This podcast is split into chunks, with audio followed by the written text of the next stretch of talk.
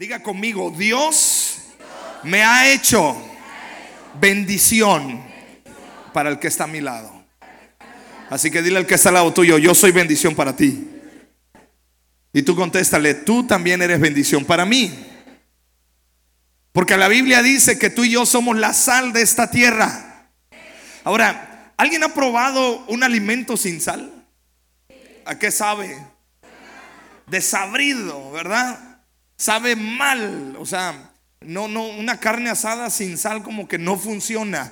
No hay condimento, o sea, la sal le da sabor. Y he titulado este mensaje, ponle sabor a la vida. Diga conmigo, ponle sabor a la vida. Dile que está al lado tuyo, ponle sabor a la vida. No seas rancio. No hay cosa más frustrante que estar acompañado de una gente rancia. Todo le sale, todo le sabe feo, ¿verdad? Ay, es que está haciendo frío. ¿Eh? ¿Cuál frío, hombre? Si apenas estamos disfrutando, ¿ah? Más bien disfrute tantito porque ya luego viene el calor. Y, ay, es que esto, y ay, que, pero o sea, todo, la gente rancia, como que no, ¿verdad? Mira lo que dice la Biblia acerca de, lo, de que tú y yo somos la sal de este mundo. Mateo capítulo 5, verso 13. Fíjate bien lo que dice. Vamos a leer. Dice, ustedes son la sal del mundo. Diga conmigo, soy la sal del mundo. Si la sal pierde el sabor, ¿para qué va a servir? Solo, porque, solo para que la boten y la pisoteen por inservible. Wow. Hermano, ¿cuál es la función de la sal? Dar sabor, pero tiene otras funciones por si usted no sabía. ¿Qué otras funciones tiene la sal? Conservar, ¿verdad? Conservar. Sabes, nosotros de, cada mes y medio eh, tenemos que, eh, cambiar unas vacunas que estamos aplicándole a nuestro hijo Elías. Y total que vamos a, no nos, las traen, nos vamos por ellas. Y en la hielerita hay un, hay un tip que nos dieron y funciona muy bien. En esa hielerita donde vienen las vacunas, nosotros le ponemos sal. ¿Y sabes qué sucede? Que el hielo no, no se deshace tan rápido. Porque la sal tiene una característica, o sea, conserva. ¿Verdad? Y tú y yo somos la sal de esta tierra. Así que le ponemos sabor al caldo. Le ponemos sabor a esta vida. Así que dile al que está al lado tuyo, ponle sabor a esta vida. Mira, ahora vamos a ver la historia de una mujer que por andar de chismosa, sospecho que era de la noria, o no sé, creo que era de la correa, o no sé, tal vez era del, tal, vez era de la puerta, ¿ah? pero yo creo que era ahí de Infonavía Lujal, por atrás de la atrás de la gasolinera. Eso quiere decir que ya se siente bien, ¿ah? porque los domingos anteriores andaba yo preocupado que no se reía casi, ¿verdad? Entonces, Génesis 19, verso 15. Hay una mujer que se convirtió en sal. Eso es tremendo. Bueno, una estatua de sal. Al amanecer de la mañana siguiente, los ángeles insistieron, apresúrate, le dijeron, ¿a quién? A Lot el contexto es el siguiente, Dios iba a destruir Sodoma y Gomorra, ¿verdad? De tal manera de que Abraham intercede y, por amor a Abraham, Dios le, le, concede la salvación a Lot y a su familia, ¿verdad? Entonces, toma a tu esposa y a tus dos hijas que están aquí. Vete ahora mismo o serás arrastrado en la destrucción de la ciudad.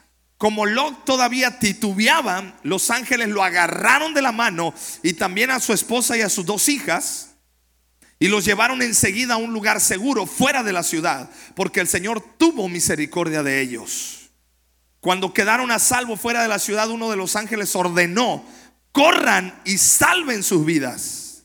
No miren hacia atrás, dilo conmigo, no voy a mirar hacia atrás. Ni se detengan en ningún lugar del valle Siguiente, escapen a las montañas o serán destruidos. Y luego Lot dice, oh mi Señor, oh no mi Señor, suplicó Lot. Ustedes fueron tan amables conmigo y me salvaron la vida y han mostrado una gran bondad. pero no puedo ir a las montañas. Ay, qué bueno que yo no era el ángel, ¿no? Porque yo si le doy tres desgreñones a Lot en ese rato, muchacho, te estoy diciendo, sálvate. ¿ah? La destrucción me alcanzaría allí también y pronto moriría. Miren, hay una pequeña aldea cerca, dice Lot. Por favor, déjenme ir allá. ¿No ven lo pequeña que es? Así no perderé la vida. Está bien, dijo el ángel. Concederé tu petición. No destruiré la pequeña aldea, pero apresúrate Escapa a la aldea porque no puedo hacer nada hasta que llegues allí. Fíjate, cuando Dios determina que tú vas a ser guardado, Dios te guarda por completo. Aunque sea necio, porque este hombre era necio, Lodo. O sea, él quería la ciudad ahí, ¿verdad? O sea que gracias a Dios por el amor que Dios nos tiene. Esto explica por qué aquella aldea se conocía como Soar, que significa lugar pequeño. Lot llegó a la aldea justo cuando el sol salía en el horizonte. Enseguida el Señor hizo llover de los cielos fuego y azufre y ardiente sobre Sodoma y Gomorra. Las destruyó por completo junto las demás ciudades y aldeas de la llanura. Así arrasó a todas las personas y a toda la vegetación, pero la esposa de Lot, ay Jesús, miró hacia atrás mientras lo seguía. ¿Y qué pasó? Quedó convertida en una estatua de sal. Yo te declaro libre, hermana, tú no vas a ser como la mujer de Lot. La Biblia dice que, todo aquel que pone la mano en el arado y mira hacia atrás no es digno. O sea, una vez nosotros creyendo en el Señor, miramos hacia el frente. Sea lo que sea la situación que te rodea, tú sigue avanzando hacia el frente. Ahora, ¿por qué la mujer de Lot miró hacia atrás? Porque estaba dejando sus cosas. A ver, mujeres, digan por qué que serías capaz de mirar hacia atrás. Normalmente la mujer es un poquito más sentimental que el hombre, ¿verdad? Pero ¿por qué? Porque cuando uno, escucha bien, cuando uno no se quiere, siempre va a elegir lo peor. O sea, la esposa de Lot se había acostumbrado a sufrir en Sodoma y Gomorra. Se había acostumbrado a lo malo. Yo no sé cómo, pero hay gente que se acostumbra a la mala vida. Eh, escuchaba yo a, un, hombre que, me tocó ministrarlo en un pueblo, realmente era un pueblo, ahí de la Unión un poquito más para arriba eran ellos, se llama la Junta. Y el hombre le daba sus guamisas a la mujer. Y la mujer venía, pastor, me pegó. Le digo, pero hermana, pues póngase al tiro. Le digo, bueno. Le digo, oiga, usted, le digo, deje de pegar. Le dice, no es cierto, pastor, le gusta la mala vida. Y lo decía con orgullo el hombre. Y la mujer decía, pégame, pero no me dejes. Ah, no, bueno, esa ya cosecha mía. Escucha, en Sodoma y Gomorra no les iba bien. Es más, querían abusar de, o abusaron de sus, de sus hijas. Llegaron los ángeles, estaba, era un lugar tan, tan, tan, tan, tan de mucho libertinaje que los hombres se acostaban con, o sea, si usted se espanta con lo que pasa aquí hoy en día, esa es una, yo creo que es una fotocopia o es una foto de lo que pasaba allí. ¿Cómo es que alguien iba a voltear hacia atrás? Bueno, yo no voltearía hacia atrás, yo diría, ay, ya me libré de todo ese asunto. Pero el asunto es este. Muchas veces, aunque vamos camino a la salvación, aunque vamos camino hacia las cosas buenas, de repente volteamos hacia atrás y decimos, ay, me acuerdo cuando yo iba a las discos. Y me amanecía y todos me aplaudían. Me acuerdo que cuando estaba, y más cuando está la época de junio, mayo, junio, y dices tú, yo me acuerdo cuando yo era mundano, sacaba la, la cerveza del refrigerador, la abría, Muerta la desgraciada estaba ahí, fría. Se la tomaba uno y sentía tan rico y ay, pero ya soy cristiano.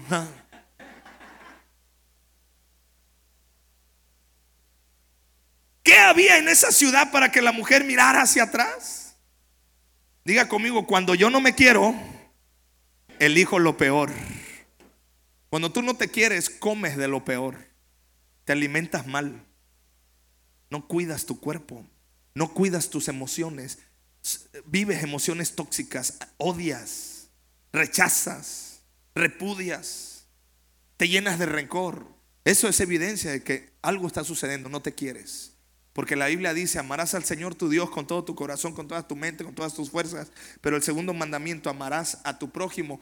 Pero hay, un, hay, un, hay una condicionante, hay, una, hay un switch para que eso funcione. Amarás a tu prójimo como ti mismo.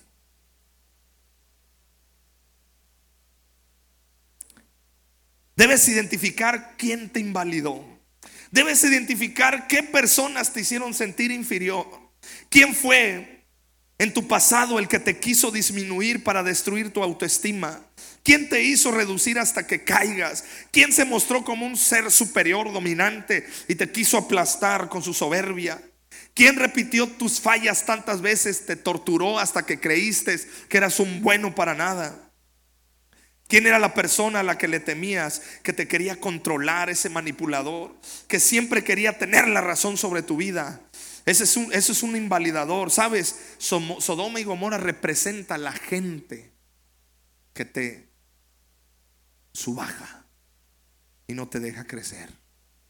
Y la instrucción de Dios para tu vida es, huye por tu vida. Sal de esos círculos tóxicos que te lastiman. Dios te dice que tienes que salir de los brazos de los que te invalidan. Diga conmigo, soy libre de toda manipulación. Diga conmigo, yo decido seguir a Cristo. No vuelvo atrás. Pero hermano, ¿quién decide? ¿Quién es el que toma la decisión? Usted toma la decisión, sigue a Cristo o se sigue enfermando, pero la decisión es de usted. Para eso vamos a ver algunas cosas importantes. Número uno, ¿Qué es lo que necesito para mi vida? Debo salir de los círculos que me invalidan. Debo salir de los ambientes que me invalidan. Familias tóxicas, trabajos tóxicos, empleos tóxicos. ¿Sabes? Me he dado cuenta, hay personas que son adictos a los ambientes tóxicos. Personas que son adictas a, esos ambientes, donde te dicen que no sirves y luego dices tú, pero les voy a demostrar que sí sirvo y tú crees como que es una lucha de poder. No, realmente eres tóxico a la invalidación. Ah, yo les voy a demostrar que sí puedo. Y tu motivación es mostrarle al manipulador que tú eres mejor. Eso es tóxico. Porque tu motivación debe ser agradar a Cristo, no a la gente. Huye de los círculos tóxicos. Lot y su familia no tenían que hacer nada más en esa ciudad porque allí los habían descalificado, les habían hasta violado y abusado. Llegaron los hombres, estaban los ángeles ahí en la casa de Lot y decían, mira, déjanos conocerlos. No creas que eran de conocerlos, de tomarse un selfie. Literalmente los hombres le decían, déjanos tener relaciones sexuales con esos hombres guapos. Carne fresca acaba de llegar, decían. Y lo dijo, no, espérame, mejor les doy a mis hijas. Hombre, con ese papá, ¿para qué quiere enemigo? Ah? Tienes que aprender a salir de lo que te descalifica. Aprender a validarte para no terminar siendo una estatua de sal. ¿Por qué? Porque encuentras la verdad que es Jesucristo. Jesucristo es el camino, la verdad y la vida. Amén. Pero resulta esto, que vas caminando y de repente, ¿qué haces?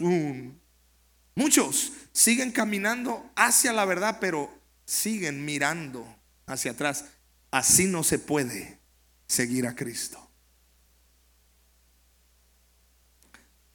Mira, cuando una persona se valida, se felicita, se reconoce y se da cuenta que algo bueno sale de su corazón, siempre atraerá las mejores cosas para su vida. Elegirá los mejores amigos. Diga conmigo, este año tendré mejores amigos. Elegirá mejor a su pareja. Eh, bueno, en este caso, pues, ¿verdad? Los que están por casarse, te declaro libre en el nombre de Jesús. Y los que ya estamos casados, te declaro libre para convertirte en la mejor pareja. ¿Sabes? La gente que se valida, la gente que cree que Dios está con él y no solamente lo cree, lo declara y camina en esa convicción, siempre obtendrá las cosas buenas de Dios para su vida. Diga conmigo, este 2019 construiré una mejor familia, relaciones sanas y creceré en el nombre de Jesús. ¿Cuánto lo creen? Mira, el famosísimo Charles Chaplin, este actor del cine mudo, era pobre y huérfano. Y la gente le decía, tú no vas a lograr nada. Y se convirtió en uno de los íconos del cine en aquellos años y sobre todo implantó un estilo. Honda, el genio japonés, estaba tan enfermo que a raíz de su enfermedad inventó las poderosas máquinas, las motocicletas Honda. No hay nada que pueda frenar el potencial que Dios te dio, porque si Dios está contigo, nadie te podrá hacer fuente. Pero sabes, hermano, tienes que aprender a validarte. Así que quiero que digas conmigo, yo creo, yo declaro que Dios me ha hecho bien. Soy bendecido, soy prosperado. Todo lo que haga me saldrá bien. Yo camino en victoria, camino en gozo en el nombre de Jesús. Eso es validarse. Cuando alguien se equivoca, resaltan el error, pero sabes, no es un error. Eh, y te lo dije el jueves pasado y te lo vuelvo a repetir. A veces se gana, a veces se aprende, pero en Cristo nunca se pierde. Tienes que validarte. ¿Quieres practicar un poquito? Ok, dile al que está al lado tuyo, felicidades. Qué bueno que estás aquí. El simple hecho de que hayas decidido estar en este lugar eso es una razón por la cual quiero decirte, estás tomando buenas decisiones. Y vas a seguir tomando mejores decisiones. Alguien te puso, te puso un límite, alguien te dijo hasta dónde podías llegar. Tienes que romper toda limitante que otros te han puesto. En Dios no hay límites. Sabes, los que esperamos en el Señor correremos, no nos cansaremos, caminaremos, no nos fatigaremos. Extenderemos las alas como las águilas. Tal vez alguien te dijo, hasta aquí, ya no hay más para ti. Pero déjame decirte, hoy Dios te dice, hay más. Sigue avanzando en el nombre de Jesús. A lo mejor alguien te dijo, no hombre, tú hasta ahí nomás y ya no, ya, ya, ya, date por bien servido y ya. Se libre en el nombre de Jesús de toda limitante. ¿Ah? Tienes que romper tu límite porque estás hecho para las cosas grandes de Dios. Hermano, quiero que levantes tus manos. En este 2019 yo te declaro libre para que pienses cosas grandes porque tienes un Dios grande. Diga conmigo, voy a pensar, voy a soñar cosas grandes porque tengo un Dios grande. Y al que cree, todo le es posible. ¿Está aquí, iglesia? Tiempo atrás nadie podía correr una milla en menos de cuatro minutos. Una milla aproximadamente son, me le bajaron volumen, pero necesito que me le suban y, se muevan y que no haya límite ahí en su corazón. Tiempo atrás, una milla aproximadamente son 1.6, 1.7 kilómetros. Entonces, tiempo atrás nadie podía correr en menos de cuatro minutos una milla. Todos los expertos decían que un corredor no podía correr una milla en menos de cuatro minutos, hasta que el corredor Roger McMister lo hizo, rompió el récord. O sea, él no creyó, dijo, no, serán muy expertos, pero el que corre soy yo. ¿Sí está conmigo? A veces que yo estoy leyendo cosas de los expertos, digo, pues serán muy expertos, pero el que está viviendo esta situación soy yo. Y el que la está sufriendo soy yo. Y el que va a ver la victoria voy a ser yo. No me voy a dejar guiar por el experto que escribió un libro hace 25 años pensando que eran cosas bonitas. Eh, no se crea todo lo que aparece en las redes sociales de los expertos. Hay voces calificadas y hay que tener atención a eso. Pero Dios tiene la última palabra. ¿Ah? Rompió el récord este hombre, Roger McMister. Estableció un nuevo récord, un nuevo velocímetro para su vida. Y a partir de ahí, ¿sabes qué crees? Este hombre le mostró a otros que se podía correr una milla en menos de cuatro minutos. Después de él, varios rompieron ese, ese récord. ¿Por qué? Yo te declaro que este año vas a romper récord. ¿Cuál es la ventaja de romper un récord? Tú rompes el récord, los que vienen atrás de ti van a avanzar, va, tras, de, tras ese récord. ¿Sí me explico? O sea, rompes el récord y dice el de atrás, no, pues si este pudo, yo también. Ahora, van a romper tu récord, no le hace que siga creciendo ese asunto. Cuando una persona rompe un récord, no solo rompió para su vida, sino para los que vienen detrás. Hay alguien que te dijo hasta aquí, mas Dios te dice, sigue adelante.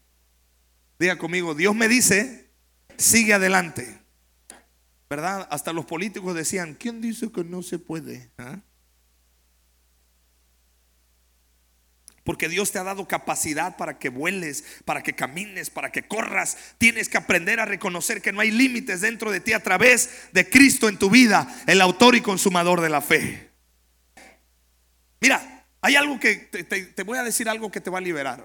No tienes que ser el mejor de todos, pero sí tienes que ser mejor de lo que eres ahora. Diga conmigo, no voy a ser el mejor de todos voy a ser mejor de lo que soy ahora. O sea, deja de andar comparándote con los demás. Compararte con los demás es no validarte. No te andes comparando. Es más, yo voy a ser mejor papá de lo que soy ahora. Es más, yo he determinado este 2019, quiero ser mejor pastor que el año pasado. Amén. Usted va a ser mejor congregante que el año pasado. Antes nomás venía el domingo, ahora va a venir los jueves. Y luego imagínate, pégale un poquito más, martes de oración. Acá nos vemos 6 de la mañana, nos vemos la siguiente semana. Eso es ser mejor. O sea, tú mismo vas rompiendo tu propio récord. Ahí está la clave del crecimiento. Porque si te comparas con, ¿verdad? Con, pues, ay, mira, si yo me pongo al lado de una persona que pesa lo doble que yo, me voy a sentir delgado. Si no, una chulada, yo estoy bien. gordo, gordo este, ¿yo qué? ¿Ah? Pero si me pongo al lado de un delgadito que pesa la mitad de lo que yo peso, no, no estoy bien cuche, soy una vaca. Uh, ah, no te compares. Avanza con lo que Dios te ha dicho que hagas. Diga conmigo, soy libre para crecer. Mira, te voy a dar esto que te va a liberar. Dios no te llamó a ser el mejor de todos, sino te llamó a ser lo mejor de ti. Eso es lo que Dios te llamó. Amén. Bien, número dos. Esta está buenísima. Ato mi vida a lo que Dios me da hoy. Ato, o sea, la amarro esas cosas a mi vida a lo que Dios me da hoy. Diga conmigo hoy. O sea, habla del presente. La gente de fe, la gente entusiasmada, hablamos estas palabras, yo aquí y ahora. ¿Cuándo vas a comenzar a caminar en santidad? Ahorita, hoy, ahora. ¿Dónde? ¿De una vez aquí? ¿Ah? ¿Y quién lo, va, quién lo va a hacer? O sea que si estás escuchando esta palabra y dices, ¿cómo no vino Ritupercio? No, ahí estás mal porque e, ese es para ti lo que Dios está hablando. ¿Verdad? Ahora, ¿qué es aquellas cosas? Mira, la mujer de Lot miró a su pasado porque no supo capturar su presente. Por eso iba avanzando y tenía delante de ella algo nuevo. ¿Y qué prefirió hacer? Te digo que estoy investigando ahí la, historia, habrá sido de la Noria, de la Correa, de dos. Porque hay muchos en Cristo que tienen delante de sí la gran bendición y nuevos comienzos. Escucha esa palabra. Hoy, hoy estaba estudiando, Dios me la dio esa palabra hoy. Nuevos comienzos para muchos de ustedes. Pero nunca vas a comenzar lo nuevo si no dejas lo pasado. Sé libre de las cosas buenas para que puedas capturar las cosas mejores. La mujer de Lot miró hacia atrás. Por eso cada vez que miras hacia atrás, miras el pasado, te terminas convirtiendo en una estatua. Ya no avanzas. ¿Alguien jugó a los congelados? Yo juego con mis hijos de repente a los congelados. Dios te va a dar cosas nuevas. Diga conmigo hoy. Diga conmigo, Dios me dará cosas nuevas hoy porque nuevas son cada mañana sus misericordias. Mira, a mí me da gusto porque con Dios estreno todos los días. ¿Cómo que sí? Sí, yo todos los días estreno su misericordia. Porque es nueva cada mañana. Tienes que soltar tu pasado. Deja de mirar atrás porque atrás no hay nada. Lo bueno está hoy. No te afanes por mañana. No, no, no. Es hoy tu presente. Porque si te aplicas en el presente, mañana será mejor. ¿Está conmigo? Nunca vas a, mira, por ejemplo, si empezaste a tener un régimen de alimentación o de ejercicio y de repente te pegas una fotografía de una supermodelo, las muchachas, ay, sí, todo y como que dicen, yo quiero estar como ella. O sea, está bien que te tengas esa meta, pero si solamente te ilusionas, ay, algún día voy a tener esa... No, ¿qué tienes que hacer? Todos los días levantarte y empezar a ejercitarte y hacer eh, los pull-up y no sé qué tantos ejercicios hay, ¿no? Y, cuando iba en la secundaria, el maestro de educación física nos ponía a hacer lagartijas y, y luego nos quedábamos así en posición hacia arriba por 15, 20 segundos y nos empezaron a temblar las manitas y decía, mírenlo, mírenlo, mírenlo, dice, le tiembla la mano. Dice, ¿qué andan haciendo? Imagínate, muchachos de 13, 14 años. Um, el que se ha entendido, entendió esto. El que no, eh, estamos en ayuno, pídale al Señor revelación. Tienes que soltar lo que viviste años atrás. Escucha, mira, te voy a decir algo que es muy liberador. Suelta lo que viviste atrás, aunque haya sido bueno. Ojo. Me acuerdo, ya cuando la, nostalgia es una trampa de Satanás para frenar tu bendición. Yo me acuerdo, montón de veces yo he escuchado a la gente aquí en Ixtapas y Guatanejo. Yo me acuerdo cuando había dinero en Ixtapa. Yo centro de pues, ¿cómo lo? los sacaban de la tierra o cómo es que, o sea, ¿cómo está el rollo? Yo me cuando había turismo y yo veo lleno de gente aquí en Ixtapas y Guataneo de turismo, yo decía, ¿cómo? A ver, o sea, ¿cómo está el rollo? ¿Sabes por qué? Porque aunque viviste temporadas buenas años atrás, no vas a poder capturar lo que tienes delante de ti. Porque te sigues acordando de cuando trabajabas allá en, no sé, trabajo bueno. ¿ah? Yo me acuerdo cuando trabajaba, yo era el señor Méndez, el señor de la parra. ¿ah? Y ahorita, no, ahorita soy don Pepe, el de la esquina. ¿ah? Diga conmigo, suelto el pasado. Mira esta revelación, hasta José José le cayó porque decía, ya lo pasado, pasado. Todos los recuerdos, todas las cosas lindas, tienes que soltarlos para poder capturar tu presente. ¿Está conmigo? Ay, hermano, es que me iba bien en el trabajo, o sea, pero es pasado. Te va a ir mucho mejor ahora en tu presente, en tu futuro. Pero tienes que soltar el pasado. Tienes que soltar esas cosas. Mira, vamos a ver una, una acción que le pasó a María Magdalena y cómo Jesús le enseña a enfrentar lo que ya está por delante. Juan capítulo 20, verso del 11 al 17.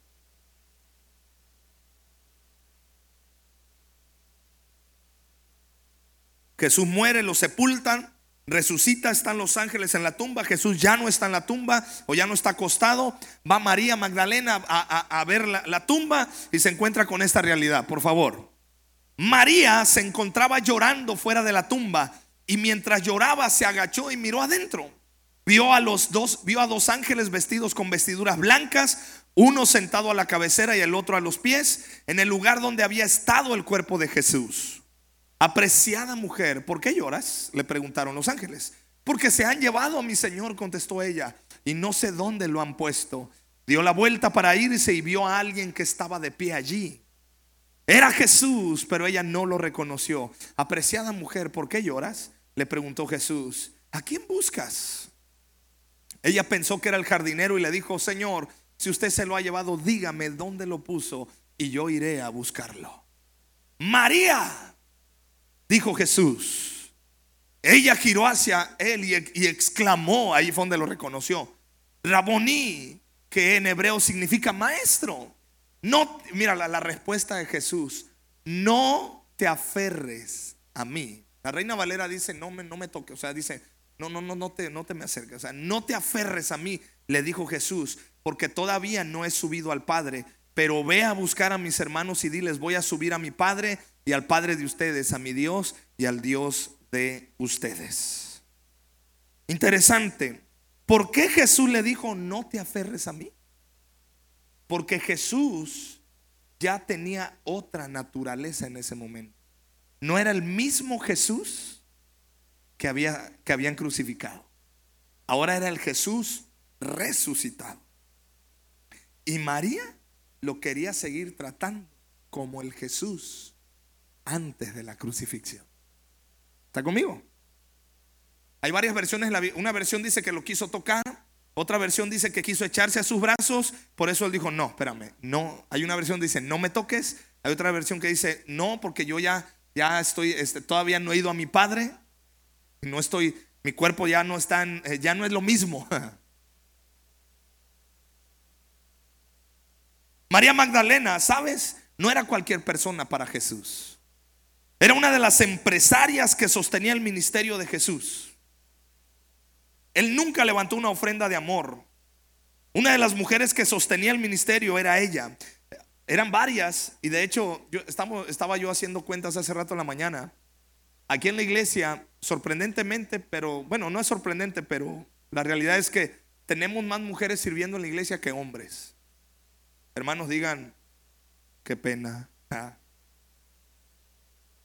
Pero son más entronas las mujeres. Hasta en los tiempos de Jesús, las mujeres sostenían su ministerio. Uh, las hermanas se, perdieron una buena oportunidad de decir amén, hermanas. Ah, ya no valió. Aparte estuvo muy flojillo ese amén. Fue muy pichurro. María estuvo viendo milagros. María había, estado cuando fue la multiplicación de los panes y los peces. Habían echado demonios cuando sanó al sordomudo. Cuando María quiere tocar al Señor, le dice, no te aferres al pasado, porque ella creía que todo seguiría igual. Y Jesús le estaba dando el mensaje, no, ya no, ya no va a ser igual. Entonces, lo que Dios, lo que Jesús le estaba diciendo es, no va, ya no, va a ser distinto. Tienes que soltar el pasado. Las cosas cambiaron. No voy a estar más contigo. Quiero que vayas y le cuentes a la gente que he resucitado.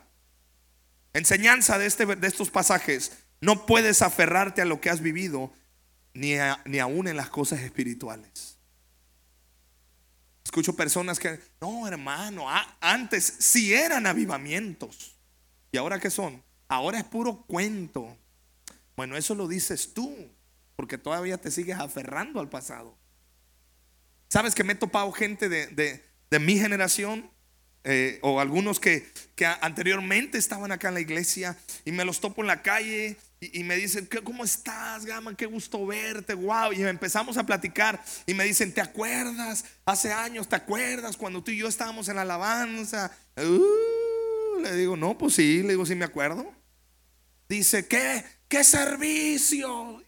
¡Qué gloria! Y empiezan hasta a llorar. No, dice, eso sí eran tiempos de alabanza. ¿Cómo los extraño? Tú no.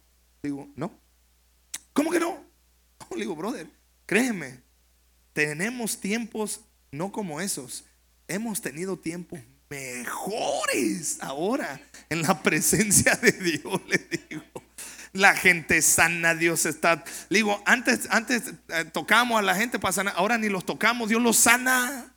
Y Dios se mueve y los corazones se restauran. No, pero en aquellos tiempos era más chido. Le digo, bueno, eso crees tú. Escúchame, cuando tú no sueltas las cosas del pasado, jamás vas a poder tener lo que Dios tiene para este año. Ok, enseñanza práctica. Por eso quise hablar este tema en este tiempo. 2018 ya paso. Otra vez. 2018.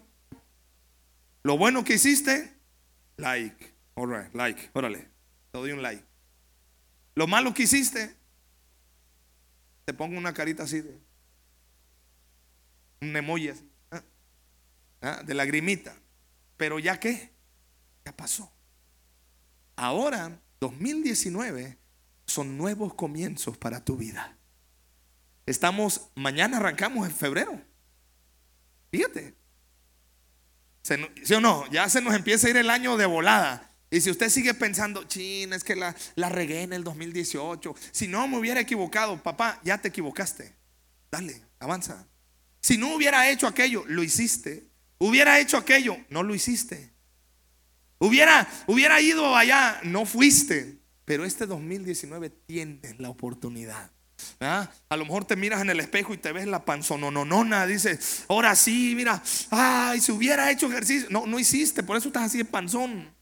No hiciste ejercicio en el 2018, te descuidaste. Pero en este 2019, empiezas mañana, después de la oración, te vienes listo con tu short y te vas a correr en el nombre de Jesús. Hay una buena estrategia, o te vas a, no sé qué pasa, o en las tardes, ah, o no sé, pero tienes que comenzar a capturar las cosas nuevas que Dios tiene para tu vida. Una buena estrategia, busca a alguien que ande en bicicleta, pégale un pedazo de bistec y corretea la chuleta. Porque muchos dicen que andan correteando la chuleta. Deje de hablar esas cosas que no son espirituales ni bíblicas. Aquí correteando la chuleta. No, las bendiciones te alcanzarán, tú no la vas a corretear. Es que ando correteando la chuleta, pues síguela correteando, digo yo. Yo no era. A mí me llegan, brother, le digo. Si trabajo, me tengo que esforzar, tengo que hacer lo que me toca, pero yo no voy a andar correteando cosas.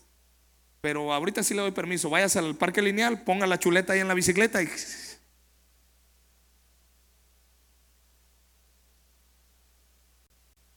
Hoy tenemos que vivir lo mejor de Dios. ¿Cuándo? Hoy tenemos que estar preparados. ¿Cuándo? Ayer frena tu potencial. Escucha, ayer frénate. Te vas a convertir en una estatua si te la pasas mirando hacia atrás. ¿Está conmigo? Bien. Número tres. Ya el tiempo me empieza a comer, pero sigo avanzando. ¿Está recibiendo hasta ahorita, hermano? ¿O quiere que mire hacia atrás y me, me el inicio? No, porque si nos convertimos en sal ahorita todos, no checa. ¿ah? Número tres, tengo que reconocer el entrenamiento de Dios. Ah, aquí, aquí se pone la cosa buena. Diga conmigo, voy a identificar el entrenamiento de Dios. Hermano, ¿sabías tú que Dios siempre está obrando en tu vida? Siempre. Dios siempre te está entrenando. Para los que caminamos con una mente de conquistador, Todas las cosas nos ayudan para bien. Aún las cosas malas, siempre en medio de lo malo Dios te da la salida para que puedas ver algo mayor de lo que has visto. Pero tenemos que identificar este asunto. Saber cómo Dios funciona sobre mi vida. Y te voy a dar dos ideas y dos maneras en las cuales me he dado cuenta que Dios trabaja en los corazones. Diga conmigo, proceso, suceso. Dos cosas como Dios trata en tu vida. Proceso y suceso. Número uno, inciso A, proceso. Dios trabaja en dos dimensiones. Hay milagros que son de procesos. Hay milagros que Dios obra en tu vida en proceso. Dios te dice, te voy a bendecir, cree en mí, serás salvo tú y toda tu casa. Sí, pues, pero lo que no te dijo, ¿cuándo te lo va a dar? O sea, eso quiere decir que hay un proceso. No dice amén. Si quiere avanzar en este 2019, debe de entender, a lo mejor tú en el 2018 entraste en el proceso y arrancando el año sigues bajo proceso. Sigue avanzando, no te detengas. Mi familia les gusta cocinar la repostería, tengo un tío que fue repostero. Me enseñó a trabajar la masa, a trabajar el merengue y tiene su, su, su, su, cualidad para subir las masas, la masa. Decía mi tío, no cualquier chango puede meterle mano a una harina y hacer una buena masa, ¿no? Hay que tener, no sé por cómo le cómo funciona, no sé si sea algo científico, pero él decía hay que tener buena mano. Gracias a Dios, yo sí tengo buena mano. Así que cuando quiera eh, invitarme a hacer merengue y todo, nos echamos un merengue. No, no es cierto. Llega el punto, pero te voy a decir cuál es la clave. Él va, una de las claves. Si estás amasando, la clave es ni fuerte ni despacio, pero sí constante. Y estás trabajando la masa.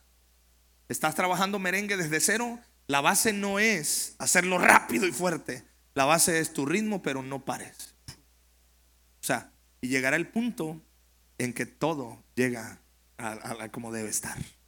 Proceso. ¿Qué es el proceso? Mira, Jesús iba caminando y se encontró una higuera y dijo, wow, esa higuera debe de tener bonitos frutos. Se acercó, no vio nada. ¿Y qué hizo Jesús? La maldijo. Y le dijo, te vas a secar. Tú no, no, estás muy chula, pero no hay fruto. Entonces, pregunta, ¿se secó en ese momento? ¿Hasta cuándo se secó? Proceso. Aunque Dios te dé una palabra, se va a llegar el cumplimiento en el tiempo de Dios para tu vida. Jesús sanó a un ciego, le puso barro en los ojos y le dijo, ¿ves? Y él respondió, um, como que veo, veo como troncos, como árboles. o sea, lo sanó por un proceso.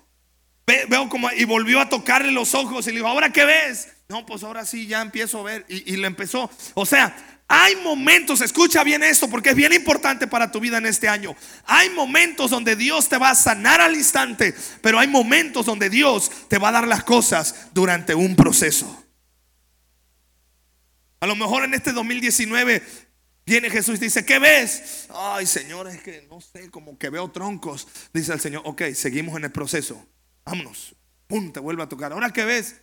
No, pues ahora como que sí, ya le quiero empezar a identificar. Ok, seguimos en el proceso. ¿Ah? Hay milagros que nos pasan, que no pasa nada porque Dios está trabajando silenciosamente, porque es un proceso, viene lento, pero Dios está obrando. Dios le dijo a José, te voy a dar un sueño de gobernar Egipto. Pasaron 17 años hasta que se cumplió ese milagro. Diga conmigo, proceso. No te desanimes porque aunque no has visto el milagro que estás esperando, Dios está trabajando. Diga conmigo, Dios está trabajando. Dile que está al lado tuyo, no te desanimes. Dios está trabajando. Y hasta más guapo te va a hacer.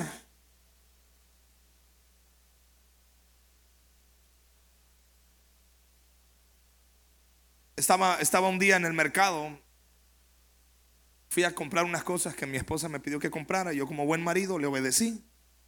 Porque yo he decidido ser feliz en la casa. Hay dos maneras. Tú mandas o eres feliz. Yo soy feliz. ¿Cuántos maridos felices habemos acá? No me dejes solo. Eso, muy bien. Los espero el sábado 10 de la mañana. Vamos a sesionar en Casa Encuentro Humo, Unión de Maridos Oprimidos. Dirigido por mi hermano Ángel. Ah, no es cierto. ¿ah?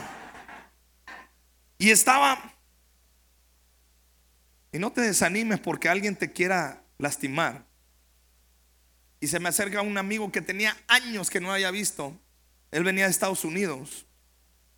Y pues en aquellos años de preparatoria ya a mí me gustaba hacer mucho ejercicio y me gustaba, estaba yo en forma. Y me vio pues ya todo panzón, ya así medio cachetón. Dice, no manches, gama, dice, qué gordo estás. Más que él se había quedado pelón. Le digo, a mí también me da gusto verte. Le digo, le digo, brother, a mí lo gordo, haciendo dieta y ejercicio, se me quita. A ti lo pelón, que Dios te bendiga. No vemos, le digo. Vaya bien, le digo. ¿Ah? No dejes que alguien rompa con el proceso que Dios trae en tu vida. No lo ves, pero tú sigue. Tú sigue. ¿Está conmigo? Ahora, la segunda, suceso. ¿Qué quiere decir suceso? Instantáneo, en el momento. Mira, milagros que son instantáneos. Jesús iba caminando y le dijo, sé levántate. Ve, toma tu leche, tu lecho y anda. Iba a decir leche, me acordé del chiste del gringo. Se lo platico, pero se me va a acabar el tiempo si se lo platico. ¿No le aunque? Ahora, pues estaba un gringo ahí predicando, dice hermano. El niño cosquilludo y ustedes. Estaba un gringo predicando y dice, hermanos, entonces llegó Jesús y le dijo al paralítico, toma tu leche y anda. En vez de decirle leche, dijo leche. ¿eh? Y ahorita iba a decir leche también, no, pero leche. en muchos milagros Jesús llegó y ¡pum! Se sanó. ¡Pum! A la mujer le dijo, como has pedido, que sea contigo. ¡Pum! Sano, sano, sano.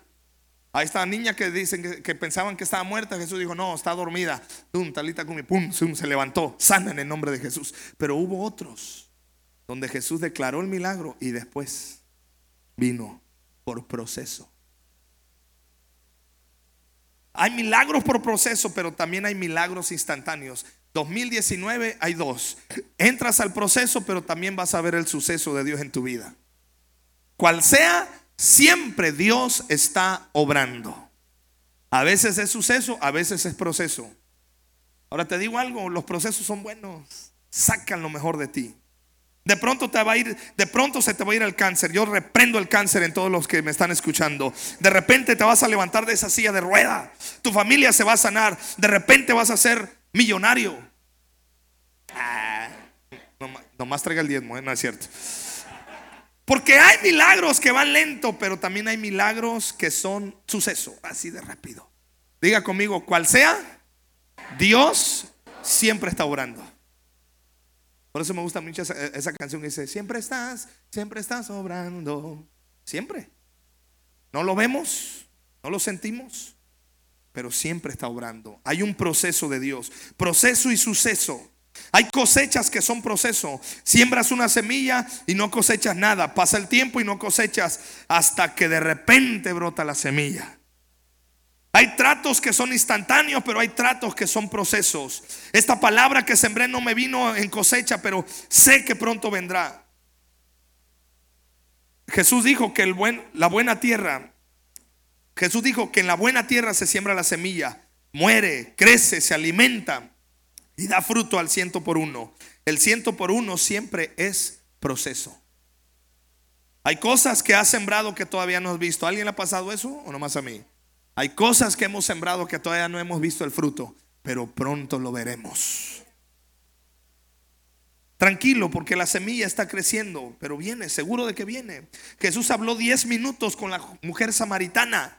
Y en, el, y en el minuto 11 Jesús estaba cosechando todo el pueblo de Samaria para él.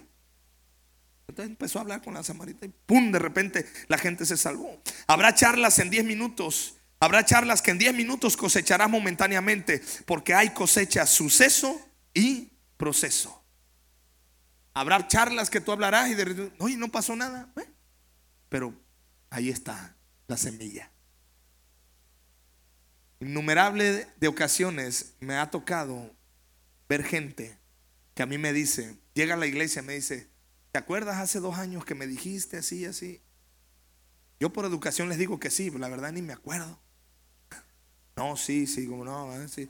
Dice, pues ahora estoy acá, dice, porque mira, ahora entiendo que ya es tiempo de acercarse a Dios. Gloria a Dios. Me quedo yo pensando, dije, ¿qué le habré dicho? Pero bueno, lo que le haya dicho funcionó. Diga conmigo, proceso, suceso, las voy a disfrutar. Si no, te vas a amargar y le vas a perder el sabor a la vida. Y se trata de que no le pierda sabor. Póngale sabor a la vida. Póngale sabor al caldo. Échale ahí, no sé, una hierbita de pasote, algo que, sepa sabroso. ¿Ah? La verdad es que a nosotros no nos gustan los procesos, amamos los sucesos. ¿Ah? Los sucesos son espectaculares. ¡Wow! Eso está bien. Pero hay veces que es suceso y hay veces que es proceso cual sea. Mira, hay una fe proceso y hay una fe suceso. Espero no confundirte. La fe suceso es la que dices, yo declaro que, no me van a robar y no te roban. La fe suceso es la que dices, ves, estás a punto de, de que te choquen el carro y dices, declaro la sangre de Cristo, nada me va a pasar y ¡pum! Nada te pasa. Esa es una fe de suceso. Pero hay otra fe que es de proceso. Hay una fe que te libera de la prueba pero una fe que te sostiene durante la prueba, porque no siempre la fe te libra de la prueba. Esto está tremendo. Hay una fe que te libera de la prueba y hay otra fe que te sostiene en la prueba. Jesús le dijo a Pedro, Pedro, le pido a Dios que tu fe no falle. porque te van a zarandear chulada. Le he, dado permiso a Satanás de que entre y te zarandee. Por eso David decía, um, clamé al Señor y me libró de todos mis temores. Pero después en otro salmo decía, me muero de miedo. O sea, allí, quería él fe de proceso. Al otro salmo decía, Jehová es mi escudo y mi fortaleza, Él me defiende. Pero en otro salmo después dice, Señor, quiero matar a mis enemigos. ¿ah? Porque hay fe que te libera de la prueba, pero hay fe que te sostiene en la prueba. Proceso y suceso. Diga conmigo, a veces Dios me da lo que le pido. Y a veces me da lo que no le pido. ¿Le ha pasado o nomás a mí? Otra vez. Hay veces que Dios te da lo que le pides, tal cual se lo pides, ¡pum! Dios te lo da. Pero hay veces que Dios te da lo que no le pides. ¿Le ha pasado? Cual sea de las dos, disfrútalas. Porque Dios sabe que es lo bueno para tu vida. Porque la voluntad de Dios para tu vida es buena, agradable y perfecta. Señor, no entiendo esto, pero bueno, me lo estás dando. Pues vamos a echarle sal. Yo soy la sal de este mundo. Vamos a echarle saborcito a este asunto. ¿Sí me explico? Disfruta, porque a veces Dios no te da lo que pediste, te da otra cosa, pero es de bendición para tu vida. Hay momentos donde Dios nos hace crecer, madurar a través del proceso. Jesús estuvo tres años con los discípulos y no veía nada proceso. Al contrario, hermano, veía a Pedro sacar la espada y hasta le mochó la oreja ya al soldado. Y Jesús decía, no, pues Pedro, espérate. Le agarró la oreja y se la volvió a pegar al soldado. Ahí está la Biblia, pues. Oye, pues, Pedro. Siempre te lo he dicho, ¿no? Pedro hablando, de Jesús hablando de amor y del prójimo, de salvación, vida eterna. Yo soy la paz de este mundo, el amor. Y el Pedro siempre con su cuchillo ahí y su espada, ¿no? Que, Trasládalo al tiempo moderno. Siempre trae su carne de chivo el Pedro ahí. Tenía unos discípulos que le llamaban los hijos del trueno. O sea, pura chulada de discípulos traía Jesús. Diga conmigo proceso. Pero Jesús vio algo que jamás tú y yo podríamos ver en, esos hombres. Lo mismo que Jesús ve en tu vida. Cuando otros te quieren descalificar, Dios te dice, no, yo veo en ti algo que nadie más ve. Y. Dios te levanta. Y este año Dios te va a levantar en el nombre de Jesús. ¿Ah? Hay cosas que Dios te entrena poquito a poquito. Hay cosas que te caerán de golpe. De golpe tendrás sabiduría. Oye, ¿cómo dije? ¿Cómo hablé esas cosas? ¿Cómo le hice?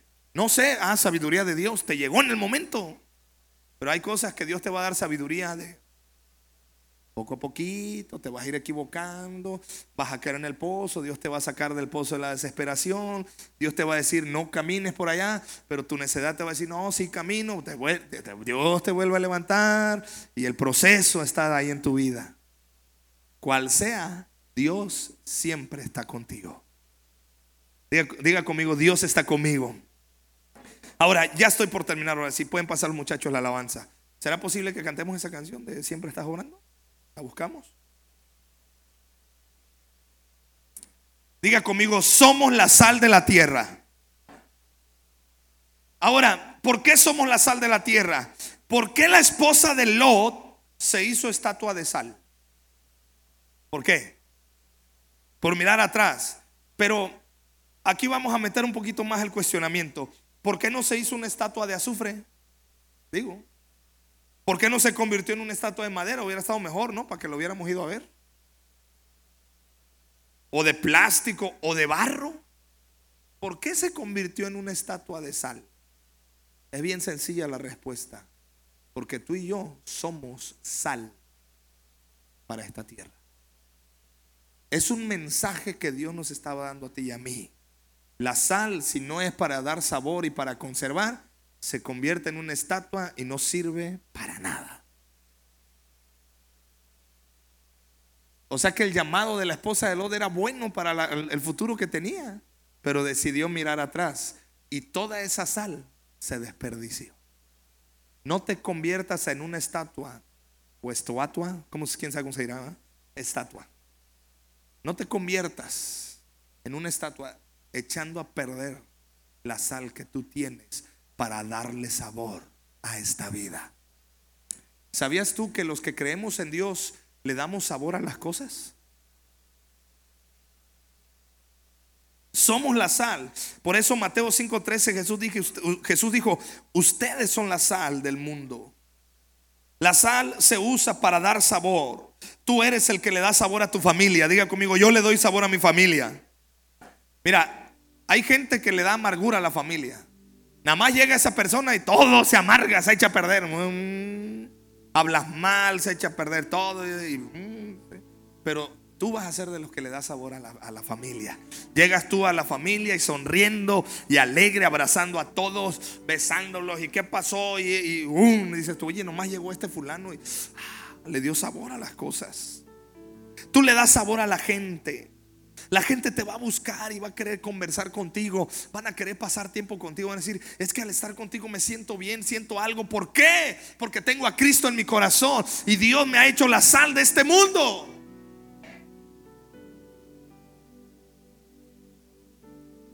La sal es para dar sabor. Tus palabras van a sazonar a otros. Ojo con eso. El domingo voy a hablar más acerca de las palabras. Tus palabras van a sazonar a otros. Hay gente que con sus palabras amargan. Son un ajenjo, son, son, son, son, son amargura. ¿Y que tiene buenos días? Hasta la cara la tienen así, con ganas de echarle un pastelazo en el nombre de Jesús. Cállate, me dan ganas de decirle a veces a esa gente. Pero tú vas a ser gente que con tus palabras vas a sazonar a otros. A decir, oye, te veo más delgado, ¿no? Y hasta acá el vaso. Te veo más guapo que ayer. que está, ¿Estás haciendo ejercicio? Ahora sí. ¿Qué maquillaje estás usando? No, y acá, no, no, pues es que, ay, pues es que Dios me está rejuveneciendo. Sí, te ves más joven. ¿Sí me explico? Vas a llegar a tu trabajo y tus palabras van a sazonar a los demás. Vas a hacer que los demás se sientan bien. Vas a hacer que la gente diga, oh, está bien. Se puede. La sal es para conservar.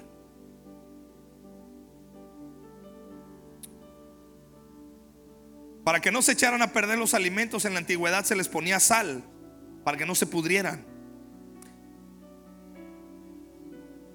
Mira, si esta ciudad aún no se pudre, es porque estamos tú y yo. Y estamos conservando. Porque Dios nos da esa capacidad de que se conserve el buen ambiente.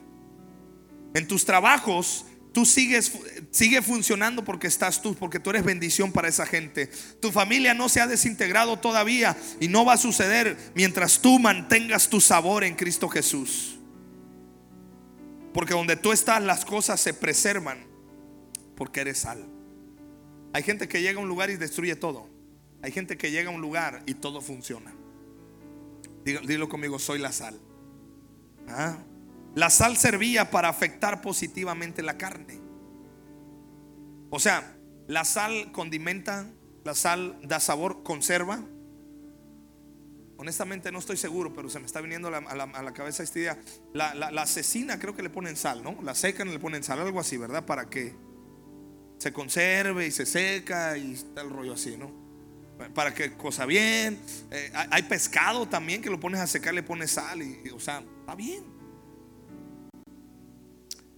Ay, se, me, me acordé ahorita de un... ¿Cómo te caería una porreadillo mañana? Aleluya verde, así chulada. Correadillo. ¿Lo ha probado, hermano? aleluya. Para entregar el ayuno no estaría tan mal, Ah, su mecha, nos vamos a. Pero bueno, ok. ¿Qué quiere decir esto? A ti no te van a influenciar. Tú vas a influenciar a otros. Vas a evitar que todo se contamine. Vas a darle sabor a las cosas, a la gente, a la vida. Vas a ser un salario un viviente. ¿Tú sabes de dónde salió el término salario? Eran cubos de sal. Y con eso, mira, la sal en aquellos tiempos llegó a ser tan valiosa que con eso mercadeaban. De ahí salió el término salario. O sea, la sal también le da valor a las cosas. Pues cuando tú camines y donde quiera que tú vayas, Dios le va a dar valor a eso.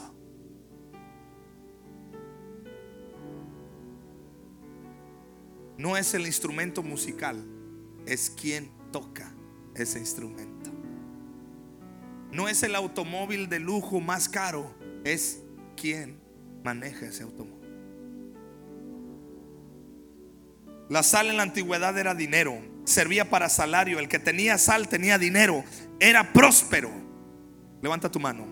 Este 2019 tú eres el salario, o sea, tú eres próspero. Porque tienes la sangre de Cristo en tu vida, tienes el sello del Espíritu Santo, todo lo que hagas te va a salir bien, tienes el valor que Dios te da a tu vida. No dejes que nadie te quite ese valor. En el nombre de Jesús. Jesús dijo, vas a influenciar, vas a evitar que todo se contamine, porque la sal le da valor. La esposa de Lot se hizo estatua de sal porque ella era sal. Lamentablemente se echó a perder, se desperdició. El problema es que se hizo estatua. No te hagas estatua. Hay un potencial grande dentro de ti, pero no lo hagas estatua. Hay influencia, hay sabor, pero no lo eches a perder. No lo frenes, no te no mires hacia atrás, no te estanques porque hay gente que vino como estatua, pero hoy van a salir llenos del Espíritu Santo. Y Dios te dice, no quiero que seas estatua, porque toda tu vida es sal y hay poder, hay potencial y Dios te va a usar para bendecir a otros. Mira, daremos sabor a la tierra. Mira lo que está escrito en Proverbios. Proverbios 11:11.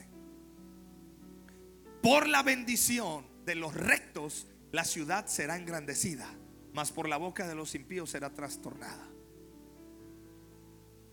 Por la bendición de los rectos. ¿Cuántos rectos, cuánta gente de fe vemos aquí? Ixtapas y Guatanejo y toda la costa grande de Guerrero es bendecida y es prosperada porque tú y yo somos la sal de este mundo. Somos la sal de esta tierra. Póngase de pie, por favor. Así que diga conmigo, vamos a, a repetir. Diga conmigo, debo salir del círculo que me invalida. En el nombre de Jesús. Diga conmigo, ato a mi vida lo que Dios me da hoy Diga conmigo, recibo lo que Dios tiene para mí hoy. Levanta tus manos, diga conmigo, yo lo creo, yo lo recibo, yo lo declaro. Soy bendecido, soy sano, soy próspero, soy fuerte en Cristo Jesús. Yo declaro que Dios está conmigo. No soy huérfano, tengo a Jesús en mi vida. En el nombre de Jesús, amén. Diga conmigo, tengo que reconocer el entrenamiento de Dios. Diga conmigo, disfruto el proceso y el suceso, pero yo sé que siempre Dios está obrando. Diga conmigo, donde quiera que vaya, voy a conservar las cosas. Donde quiera que vaya, voy a influenciar con el amor de Cristo con el gozo de Dios a los que están a mi lado. Diga conmigo, yo soy prosperado. Yo tengo valor. Donde quiera que yo vaya, todo me saldrá bien. En el nombre de Jesús. Sabes, yo declaro esta palabra y esta profecía sobre tu vida. Irás a tu casa, irás a tu colonia y tomarás en el nombre de Jesús ese lugar porque tú eres la sal de este mundo. Y la sal es para conservar, la sal es para traer sabor. Tú, Dios te va a usar para que las cosas cambien. Así que quiero que digas conmigo esto. Declaro en el nombre de Jesús, Satanás, aquí vivo yo. Esta tierra, Dios me la ha dado. La sangre de Cristo está en mi vida. Y yo cerco todo este lugar, mi casa, mi colonia, mi ciudad con la sangre de Cristo. Dios me ha librado del enemigo y ahora me pongo en la brecha. Y yo declaro delante de Dios, esta gente, los que viven conmigo, mis vecinos y todos los que me rodean, serán preservados del mal, serán llenos del Espíritu Santo, conocerán a Jesús a través de mi vida, porque la gente necesita sabor y yo tengo a Cristo y yo les llevaré sabor porque soy la sal de este mundo. Mis palabras serán sazonadas. Mis palabras traerán fe, bendición y prosperidad en el nombre de Jesús. ¿Alguien lo cree? Levanta tus manos.